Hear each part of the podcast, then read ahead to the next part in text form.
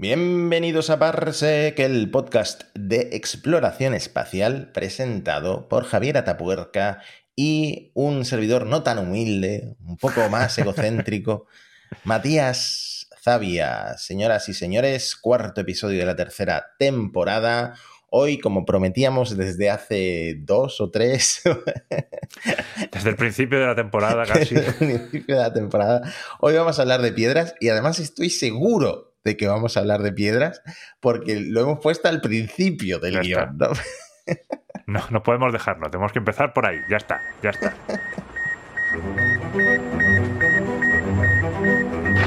We choose to go to the moon in this decade and do the other things, not because they are easy, but because they are hard. If you're gonna pick some place to die, then why not Mars? Yo, eh, pues nada, sigo trabajando, por contar alguna anécdota, sigo trabajando en Shataka, todavía no me han echado. Y hay una cosa que es que en fin de semana publican eh, contenido totalmente atemporal. Y a mí me toca publicar uno, ¿no? Entonces, el primero que he sacado se titula ¿Qué nacionalidad tendría un humano nacido en la Estación Espacial Internacional? y, y, me ha hecho gracia bien, documentarme eh, sobre esto, porque en el texto se me va la olla imaginando situaciones en las que esto podría llegar a ocurrir, ¿no? En plan, un astronauta decide saltarse la cuarentena en las noches previas a su vuelo, o la amistad entre dos astronautas se estrecha en el espacio, cosa que ahora que pasan un año en la Estación Espacial Internacional en lugar de días, pues, puede pasar, pues puede pasar cosas, pasar. Matías, claro.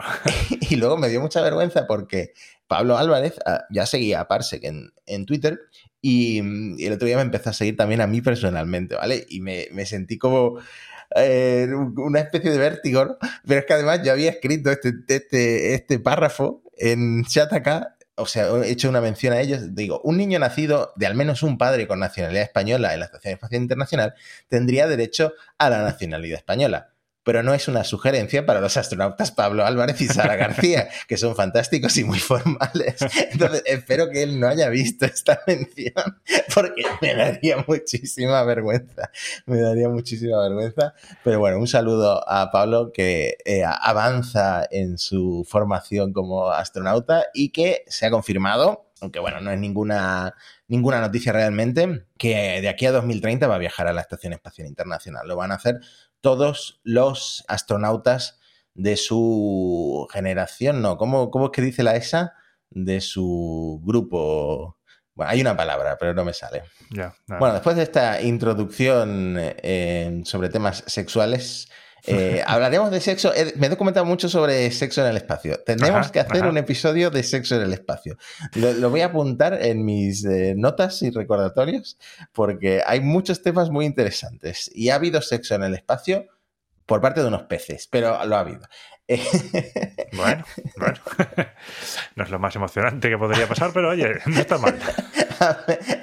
y ha habido rumores de otras cosas también. Hablemos de piedras, hablemos de asteroides. Explícame, Javi, ¿están de moda los asteroides? ¿Qué está pasando? Bueno, los asteroides llevan bastante tiempo de moda, sí. Eh, ya empezamos, ya hablamos de cómo DART atacó a un asteroide para probar las técnicas de defensa espacial, pero además es que hay, eh, se han juntado varias misiones y varias cosas relacionadas con misiones asteroides en los últimos meses. Lanzamientos de misiones asteroides, regresos de misiones asteroides, se ha empezado a hablar otra vez de minería en asteroides activamente. Así, los asteroides están de moda. Pues de minería, precisamente vamos a hablar o mencionar de pasada en el primer caso, que además es el más reciente. Y eh, no, no, no, estoy seguro, creo que se pronuncia Psyche. Eh, Psyche mu mucha sí, gente, sí, he visto mucha gente pronunciarlo Psyche, pero eh, creo que la pronunciación correcta en inglés es Psyche. Y me decías tú, para diferenciarlos, vamos a hacer una cosa. Llamemos Psyche a la misión de la NASA y Psyche al asteroide. Y eso es lo que vamos a hacer. Es que la, la, NASA quería complicarnos la vida llamando a la misión como el asteroide. O sea, ¿dónde se ha visto? bueno, pues a partir de un artículo de Daniel Marín que estamos enseñando en el vídeo, tanto en Spotify como en YouTube, vamos a contar un poco esta misión de la NASA. Tampoco nos vamos a meter en profundidad porque sobre todo queríamos hablar de, de, la, de Osiris Rex y de las muestras que han vuelto a la Tierra, pero vamos, no podemos dejar de mencionar eh, lo de Psyche barra porque además fue el debut del Falcon Heavy para la NASA, porque el Falcon Heavy que lleva ya unos cuantos lanzamientos este mismo año, el cuarto lanzamiento ha sido este. Esto es una misión Discovery de la NASA, que es la primera que se lanza en un Falcon Heavy. Siguen sin recuperar la etapa central, el núcleo del Falcon Heavy. Tiene que haber algún tipo de impedimento o de razón por la que no les salga a cuenta, porque sí que lo han intentado, lo consiguieron una vez, de hecho, en el segundo lanzamiento del Falcon Heavy, que fue el famoso booster que aterrizó con éxito en el drone ship, en la barcaza autónoma, y después se cayó por la borda. No, lo, consiguieron eh, sujetar con la rumba esta que tienen en la barcaza y se cayó. Y, después, no sé si por vergüenza o qué, Pero eh, me parece que luego hubo un intento y luego ya es que ni siquiera lo han intentado, ni siquiera han intentado recuperar la etapa central. Mientras que las laterales, o sea, están súper gastadas, ¿no? Porque las laterales ya se habían usado cuatro veces, se van a volver a usar en noviembre para mm, un lanzamiento de la Fuerza Espacial, un satélite de la Fuerza Espacial no con 30 días de margen, se creo que eran como 40 y pico de días de, diferencia entre una misión y otra. Y además se vuelven a lanzar en octubre de 2024 con Europa Clipper, misión de la que hemos hablado en Parsec. Así que las laterales sí, las laterales no paran de trabajar, pero la central hace su trabajo una vez, cae en el mar y, y ya está. Y nada más. Esta, bueno, evidentemente se fabrica de manera diferente a un, propulsor normal de un Falcon. No es un propulsor de Falcon 9 porque tiene como esos soportes estructurales para los boosters laterales, para, esos propulsores laterales. Y no se puede convertir en, un propulsor para el Falcon 9, eh, ¿no? No se puede aprovechar para eso. Así que nada, después de esta mención eh, al Falcon Heavy, que fue el lanzador, vamos a hablar del lanzamiento. La sonda se lanzó con éxito quedó situada en esa trayectoria de escape de la Tierra para sobrevolar en primer lugar Marte en 2026 y después llegará en 2029, ahora hablaremos sobre esto, a el asteroide Psique situado en el cinturón de asteroides entre la Tierra y Júpiter. Era, la misión, era la primera misión del Falcon Heavy para la NASA, pero SpaceX ya tenía experiencia lanzando cosas a Marte. incluido un coche. Bueno, el coche nunca orbitó Marte. No, pero estaba en una órbita más o menos, que estaría más o, eh, cercana a la órbita de Marte, aunque nunca, nunca, nunca en varios cientos de años pasaría cerca de Marte. Pero sí, sino por, poner en contexto a los oyentes, el primer lanzamiento del Falcon Heavy de la prueba, SpaceX lanzó el Tesla Roadster de Elon Musk al espacio diciendo que llegaría hasta Marte, entre comillas, ¿no? Porque como decimos, nunca llegaría al planeta. Bueno, como todas las misiones que pasan cerca de Marte, como está el peligro de que entre de forma descontrolada y se espachurre contra Marte, pues todo se tiene que hacer con una limpieza extrema para evitar contaminar el planeta rojo. Ahora, el lanzamiento se había pospuesto, estaba programado para agosto de 2022, se aplazó un año por un problema de software que detectaron y que por lo visto tiene que ver con mm, retrasos o falta de supervisión o de coordinación durante la pandemia. ¿Vale? El problema es que este tipo de misiones, cuando se retrasan, pues eh, no coincide en su trayectoria original la llegada a su objetivo. Y en este caso, si se hubiera lanzado en agosto de 2022, habría llegado así que en 2026, que es cuando llega a Marte. Se ha retrasado hasta 2029 la llegada al asteroide. De hecho, de hecho según eh, cuenta Marín, que el artículo eh, lo recomiendo un montón porque entra en detalle sobre un montón de cosas, la NASA casi que valoró cancelarlo y al final decidió seguir adelante cancelando otras misiones, ¿no? De, mm, restando prioridad a otras misiones menos importantes dentro de la NASA. Hablamos, hablamos en otro episodio en el pasado de los problemas que tenía el JPL internos y que llevaron a este retraso, entre otros. Efectivamente, sí, es, es cierto, lo comentamos en, en Parsec. Y de hecho, una cosa que me mandaste tú por Telegram cuando se habló, dos semanas antes de que, de, de la, del lanzamiento, descubrieron, descubrieron otro problema que habría sido también catastrófico. ¿no? Sí, así es. Los parámetros de los propulsores que tenían que había pasado el contratista, pues eran incorrectos. Entonces, si lo hubieran lanzado con eso, habría sido un problema. Afortunadamente, el problema se pudo solucionar a tiempo, no hubo que retrasar el lanzamiento más, simplemente recalibrando el software de los propulsores, ya quedaron funcionando. Es que si no, se podían haber dañado porque habrían funcionado a temperaturas excesivas. Habría sido tremendo.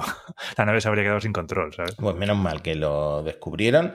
Es una nave que también ha batido algún récord, eh, sobre todo en el sistema de propulsión, que tiene cuatro motores de efecto Hall, alimentados por eh, paneles solares. 1085 kilos de xenón lleva como propelente almacenado en sus siete tanques. Creo que esto es la sonda con más xenón de la historia y además lleva los 12 propulsores de nitrógeno gaseoso para orientarse, ¿no?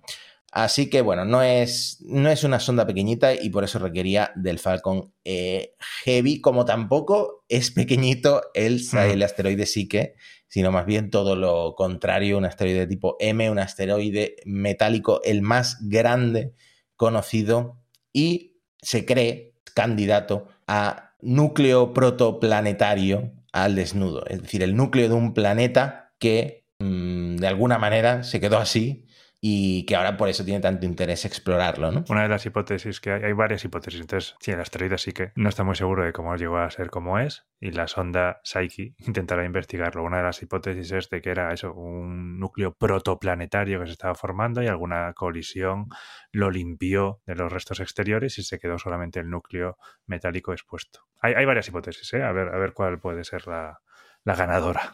Decía nuestro admirado Daniel Marín que siempre es posible que no sea un núcleo protoplanetario expuesto y que sea simplemente un asteroide que tiene más metal, en este caso hierro y níquel, que el resto, ¿no? Pero entonces sería un misterio, porque mm. los modelos eh, astrofísicos no, no, explican cómo se puede formar un cuerpo así con tanto hierro eh, y tan grande, ¿no? Porque esto es otro titular que han sacado muchos medios, y es que, como es un asteroide de hierro de 200 kilómetros de diámetro, si pudiéramos de alguna forma atarlo con un lazo y traerlo a la Tierra, que bueno, con cuidadito, ¿no? Porque no, tampoco es cuestión de traerlo mucho, atraerlo mucho a la Tierra, pero si hubiera alguna forma de acercarlo y pudiéramos llevar mineros a, a Sique, según Elkin Stanton... Que es una de las científicas principales de la misión. Uh -huh, valdría ese hierro, solo el hierro, 10 mil billones de dólares. Una pasta, Matías, una pasta. Como digo siempre, lo, lo, bien que me vendría solo uno de esos 10 mil billones. Sí, además, el billones, el billones está traducido al español. Eso está ¿eh? traducido, sí, porque ellos lo que decían era 10.000 cuadrillones de dólares, ¿no? Que claro, es que ya sabemos que el billón americano y el billón europeo es ligeramente diferente, entonces estos son 10.000 billones europeos de dólares. Que tengan en cuenta eh, que el PIB de mundial se estima que está alrededor de unos 100 billones. ¿eh? O sea, que, que esto supera el PIB mundial en varios, varios órdenes de magnitud. Entonces es más de lo que vale Apple, ¿no? Siempre se habla del valor sí, de Apple sí, como sí, hay varios máximo, Apples aquí. lo máximo a lo que se puede aspirar, pero él sí que deja Apple en pañales. Bueno, pues muy interesante esta misión, pero como no sabemos si en 2029 vamos a seguir vivos para ver en directo la llegada de, de la sonda, tal y como está el mundo, pues nada, ya hablaremos en episodios siguientes. Vamos, realmente la razón original para montar este episodio de asteroides, que es, eh, como lo llamas tú, la arqueología asteroidal, ¿no, Javi? Eso es, la misión de Osiris Rex. Ya que estamos, no me acuerdo si era con Osiris, pero desde luego era parte del programa Constellation antes de que hiciéramos, eh, antes de que cambiaran al SLS. La NASA tenía la intención de recoger un asteroide. Parte del objetivo de la Orión, antes de que se reconfigurara para ir a la Luna, era ir y cazar con una red un asteroide y traerlo a la órbita terrestre. O sea que hubo planes para eso, ¿eh? Hubo planes. No estoy tan loco, entonces. No, no, no estás tan loco, no. El caso, Osiris Rex, en su misión al asteroide Bennu, ha traído ya de vuelta las muestras del asteroide a la Tierra. No me acuerdo, no estoy seguro si la NASA lo comenta mucho, pero creo que deberíamos mencionarlo. Podemos hacer un análisis histórico de muestras de asteroides que ya se han traído, porque Bennu no son el primero. Van a ser probablemente las más numerosas, las más grandes, pero no han sido los primeros. El mérito de haber sido los primeros y los segundos van de hecho a los japoneses. Sí. El primero vino del asteroide, eh, no sé si esto se lee con miles o con números, pero bueno, 25.143 Itokawa. Este fue el primer asteroide que fue objetivo de una misión de retorno de muestras, que fue con la sonda japonesa Hayabusa. En 2005 consiguió recoger no gramos, sino granos, diríamos. Recogió unas 1500 partículas de polvo que eran de regolito de la superficie de- del asteroide. Y cuando trajo esas muestras a la Tierra, cuando las dejó, pues en 2010 se analizaron y se estudiaron en detalle para lo mismo que van a hacer con Osiris Rex y sí que en cierta forma estudiar la evolución del sistema solar. En el caso de Itokawa, ya hemos dicho que sí, que era de tipo M, metálico, y Tokawa era de tipo S, silicio, que es el segundo tipo más común. Y Tokawa, además, podemos decir que se llamó en nombre del científico japonés Hideo Itokawa, que es científico mm, experto en cohetes y que se, puede, se considera el padre de la cohetería japonesa. El segundo fue el 162.173 Ryugu, que aquí llegó Hayabusa 2. En el caso de Ryugu es un asteroide de tipo C o carbonáceo. De hecho, es eh, un tipo raro. Los asteroides se analizan por el tipo espectral, ¿no? Entonces, según el espectro, pues lo que veíamos metálicos, silicios, carbonáceos, y este, de hecho, es, le llaman de tipo CB. O sea, tiene tanto de carbonáceo como del, del asteroide de tipo B.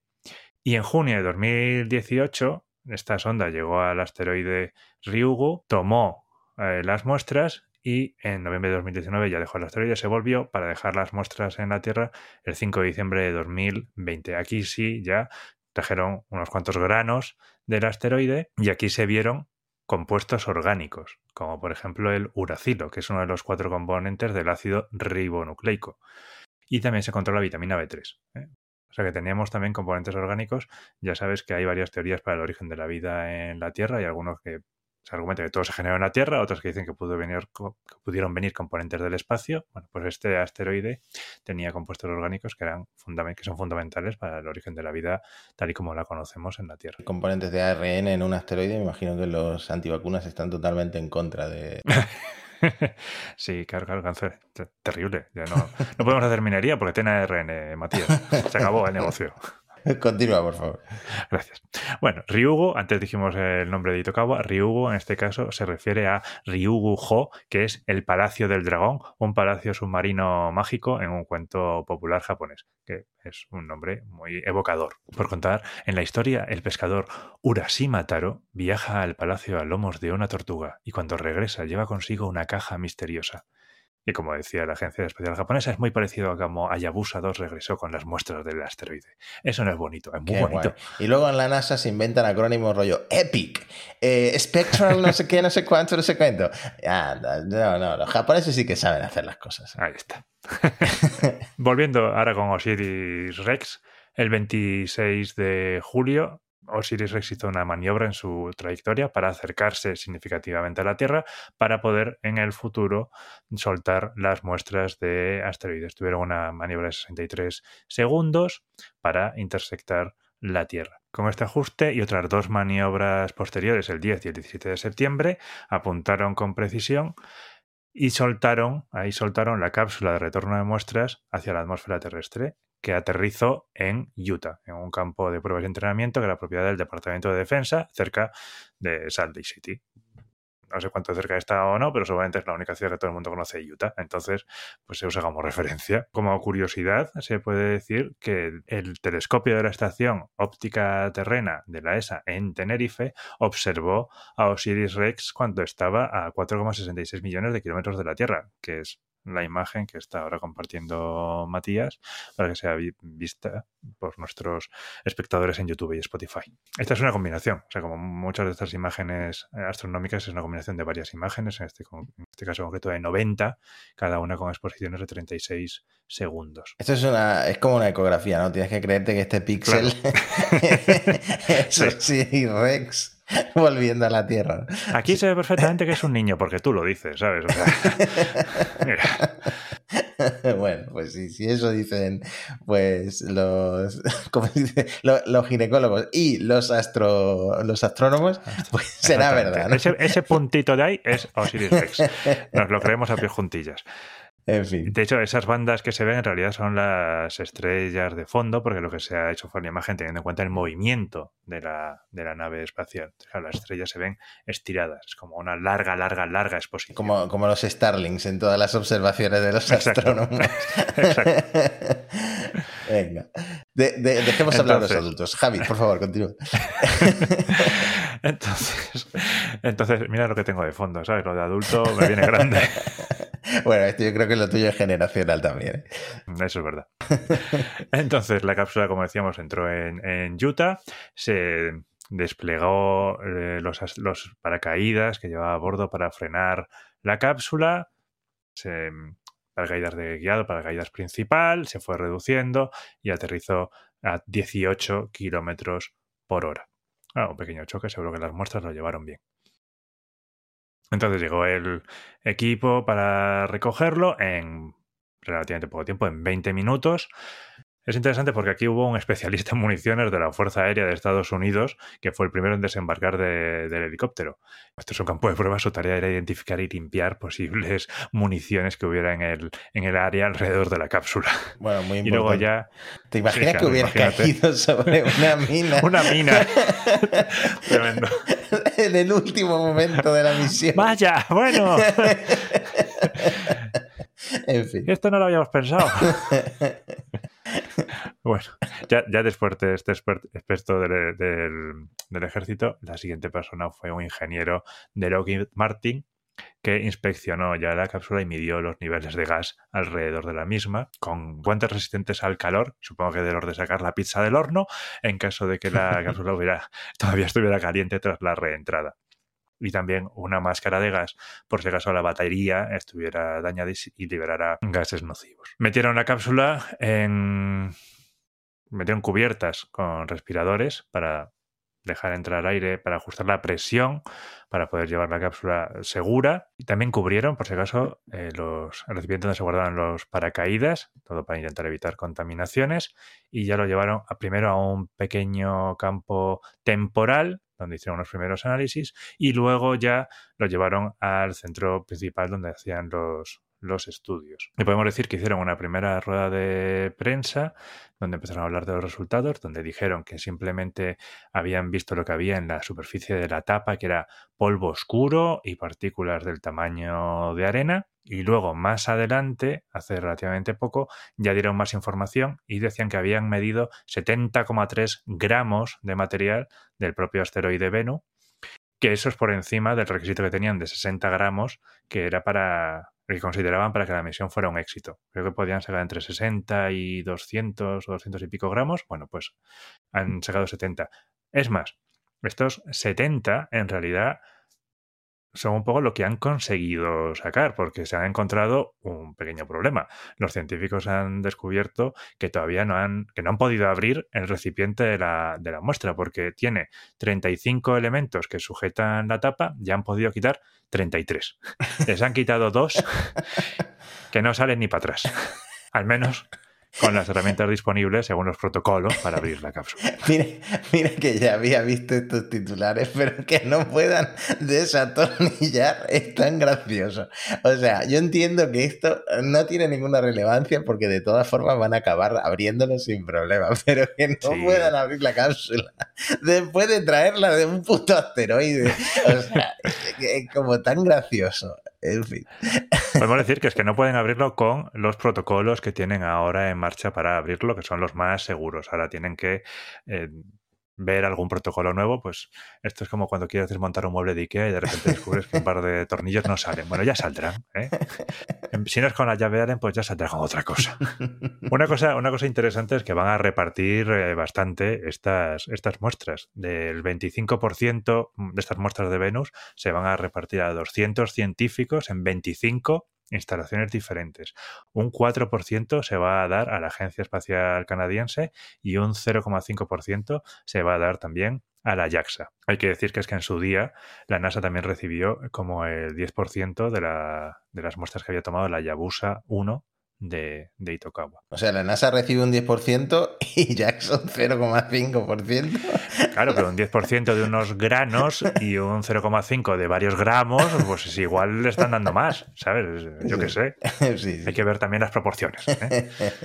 Y luego el resto pues se almacenará para ser almacenado en el futuro, como se hizo, por ejemplo, con las muestras lunares. ¿eh? No todas las rocas que se trajeron en las misiones Apolo y en todo esto se han analizado. Hay muchas que se han guardado para analizar en el, futuro. Por hacer ya un pequeño repaso simplemente de Osiris Rex, Osiris Rex se lanzó el 8 de septiembre de 2016, el 3 de diciembre de 2018, dos años después, llegó al asteroide y en 2020 ya dijimos que había recogido ya estas muestras y el 7 de abril dio su último sobrevuelo de, de Venus para el 10 de mayo emprender el vuelo de regreso a la Tierra. Mm, no es el final, no es el final. Como yo creo que ya comentamos también en algún episodio, Osiris Rex fue ampliado y de hecho cambió de nombre, ahora se va a llamar Osiris Apex porque se está dirigiendo, de hecho, si queréis escucharlo, lo comentamos en el episodio 17 de la primera temporada. Uy, qué memoria. No lo tengo apuntado en las notas, Matías. Eh, siento, siento estropear la, la magia.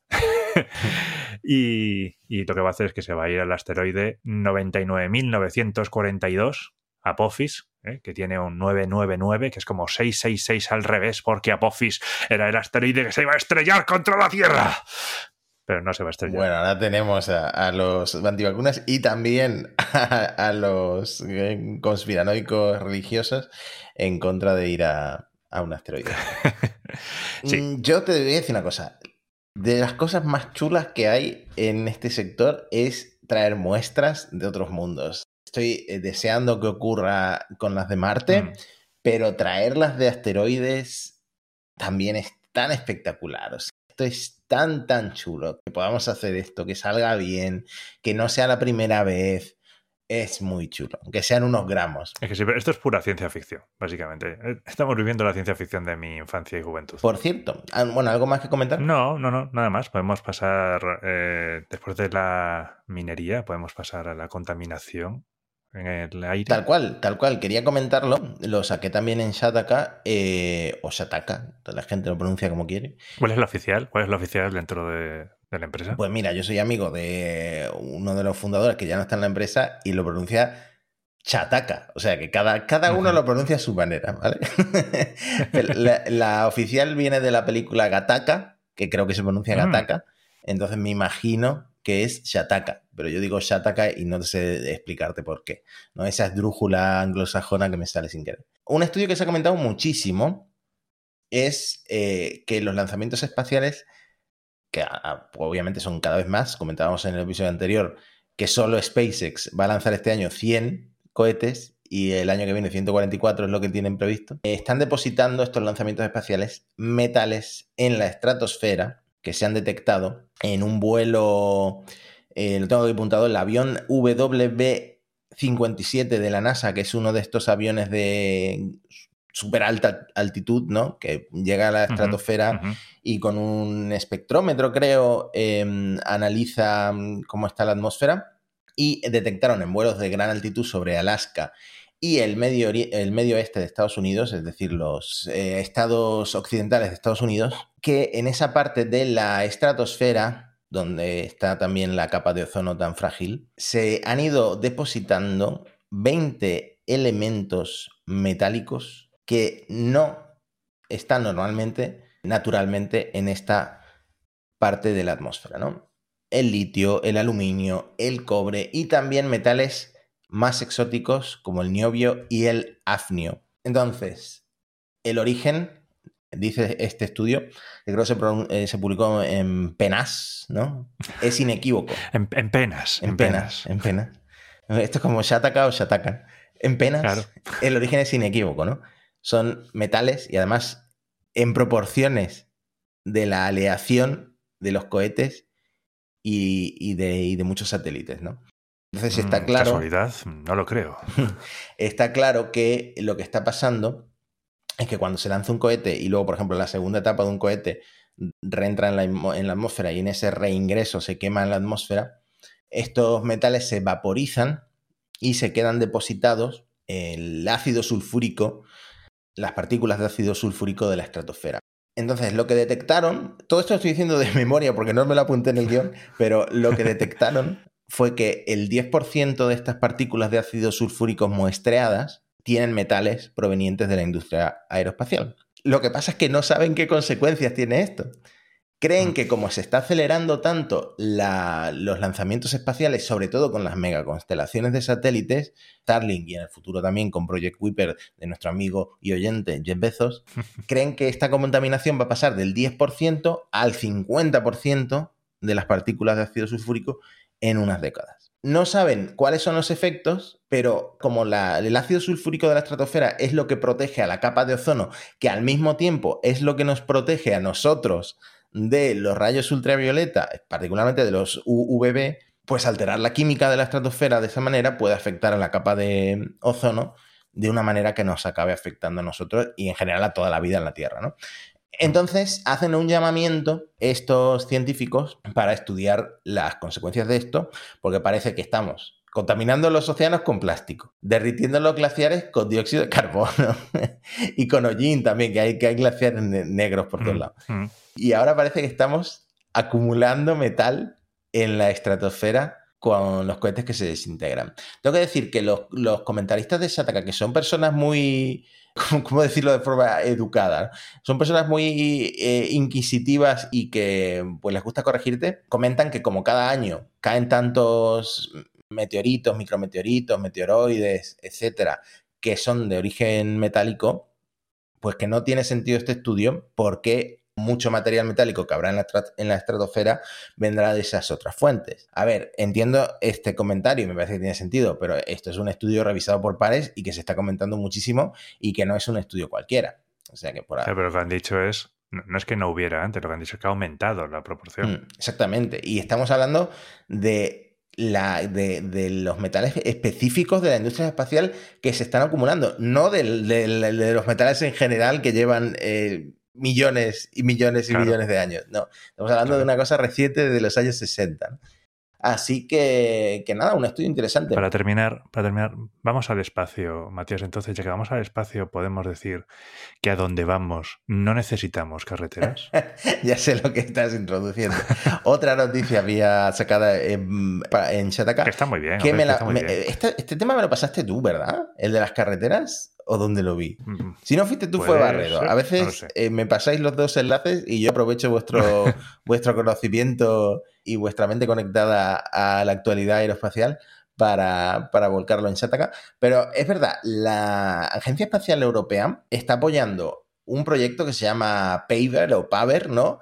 Para hacer pavimento a partir del polvo lunar. Es decir, la idea es hacer carreteras en la Luna y sobre todo puertos espaciales para que despeguen las naves a partir de recursos disponibles en la Luna como el polvo lunar. Además, el polvo lunar fue un problema en las misiones de mm, Apolo. Apolo. Porque se, eh, es, un polvo eh, muy fino, muy abrasivo, se adhería mm. a naves, a trajes espaciales, al rover lunar, trajo problemas en Apolo 17 con el rover. es un problema el polvo y necesitan estas carreteras porque seguramente las, las misiones a la Luna y la colonización de la Luna, si sucede, vaya a, a llevar más rovers, más coches o lo que sea a la Luna para que los astronautas se muevan de un lado a otro, que es mucho más eficiente que caminando, ¿no? Entonces, necesitan esas carreteras y de ahí el titular, que no es mío, que es de la ESA,